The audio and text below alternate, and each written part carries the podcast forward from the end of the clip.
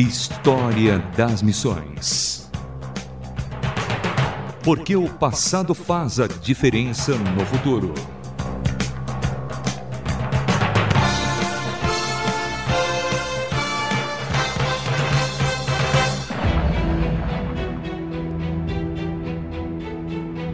Olá, aqui é Samuel Matos dando sequência ao início da história das missões. E como comentamos no episódio anterior, o nosso personagem de hoje é Paulo, o apóstolo dos gentios.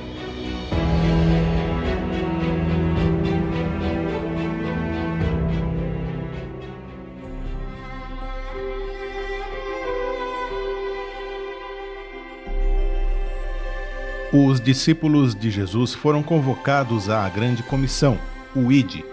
Seguiram o Mestre durante um período no início da era cristã, aprenderam com ele e foram treinados por ele para cumprir uma missão. Após sua ressurreição e ascensão, Jesus literalmente os enviou às terras mais distantes do mundo para que fossem suas testemunhas.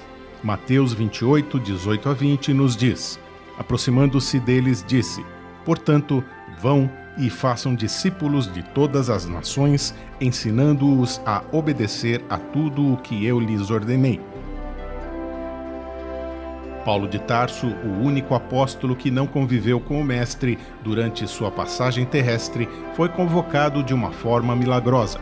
Mesmo tendo sido um perseguidor dos do caminho, logo se tornou um dos mais influentes, escritor, teólogo e propagador das Boas Novas, cujas obras compõem parte significativa do Novo Testamento.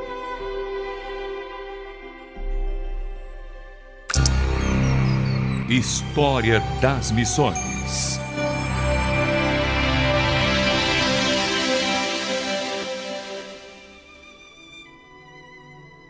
Paulo é o nome latino de Saulo, judeu, nascido em Tarso, na Sicília, atual território da Turquia. Era da tribo de Benjamim e treinado no judaísmo pelo rabino Gamaliel, neto do grande educador judeu Hilel. Paulo teria nascido dez anos depois de Jesus e, na juventude, conseguiu grande destaque dentro do judaísmo. Assistiu e consentiu no apedrejamento de Estevão, considerado o primeiro mártir cristão mas agora, a vida e coração de Paulo de Tarso seriam transformados após uma extraordinária experiência de conversão, onde o próprio Mestre apareceu-lhe e o convocou. A partir deste acontecimento, seu único objetivo seria tornar conhecido o Mestre que tanto tinha perseguido.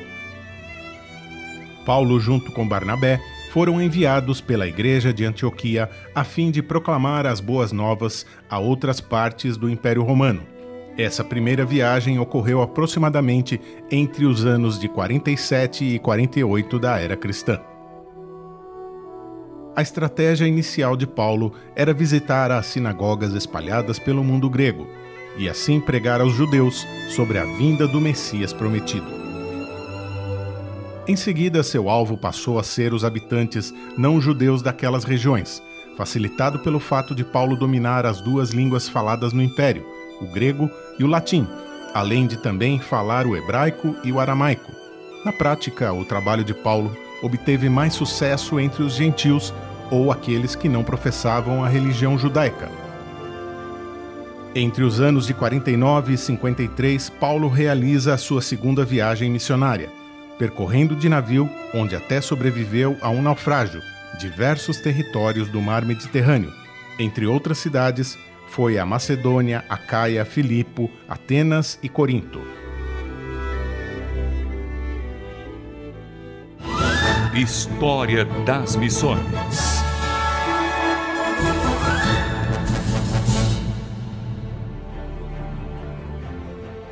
Em sua terceira jornada missionária, descrita a partir de Atos 18-23, Paulo fervorosamente pregou na Ásia Menor, onde milagres foram realizados, em Troade, pregando um sermão excepcionalmente longo, um jovem sentado em cima de uma janela adormeceu e caiu. Paulo, orando, o reviveu. Testes e dificuldades sempre seguiram a Paulo. A perseguição e a oposição, na verdade, fortificaram ainda mais a sua fé e perseverança no objetivo de proclamação das boas novas. No final de uma última viagem missionária, Paulo demonstrava saber que ia ser preso em breve e provavelmente morto. Ele escreveu: Agora, eis que eu, constrangido no meu espírito, vou a Jerusalém, não sabendo o que ali acontecerá, senão o que o Espírito Santo me testifica. De cidade em cidade, dizendo que me esperam prisões e tribulações, mas em nada tenho a minha vida como preciosa para mim contanto que complete a minha carreira e o ministério que recebi do Senhor, para dar testemunho do Evangelho da Graça. Atos 20, 18 a 24. O ministério de Paulo claramente era levar o Evangelho aos gentios e estabelecer a igreja. Suas cartas, registradas no Novo Testamento, ainda sustentam a vida e doutrina da igreja. Até o ano de 62, Paulo escreveu suas epístolas, das quais 13 conseguiram sobreviver. 1 e 2 Coríntios, Gálatas, Efésios, Filipenses, Colossenses, 1 e 2 Tessalonicenses, 1 e 2 Timóteo, Filemão e Hebreus. Nestas epístolas ou cartas, Paulo trata da doutrina, da ética cristã e da organização da igreja. No ano de 64, após um incêndio em Roma, onde a culpa recaiu sobre os cristãos, Paulo foi novamente preso e levado para os arredores de Roma, onde seria decapitado. Na carta aos Coríntios, capítulo 11, Paulo descreve o que enfrentou durante suas viagens missionárias. Fui encarcerado mais vezes, fui açoitado mais severamente e exposto à morte repetidas vezes. Cinco vezes recebi dos judeus 39 chibatadas. Três vezes fui golpeado com varas. Uma vez apedrejado. Três vezes sofri naufrágio.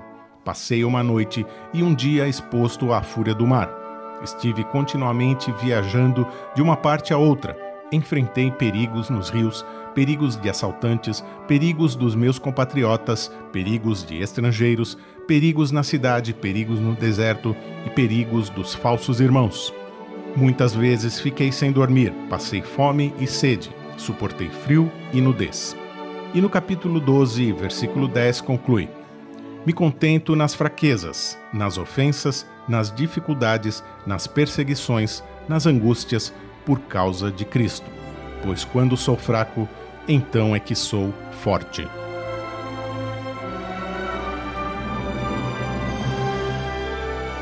De acordo com diversas tradições, Paulo teria sido decapitado em Roma durante o reino do imperador Nero.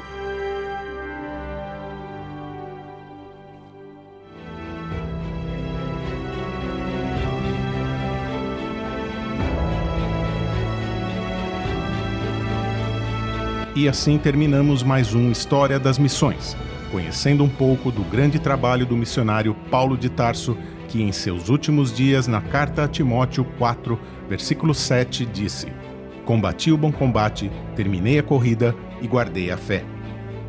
Que a sua vida nos sirva de exemplo para que possamos também dar a nossa vida pela proclamação das boas novas.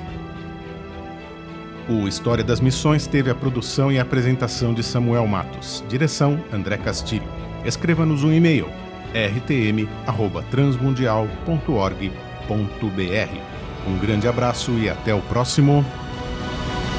História das Missões. Mais uma produção transmundial.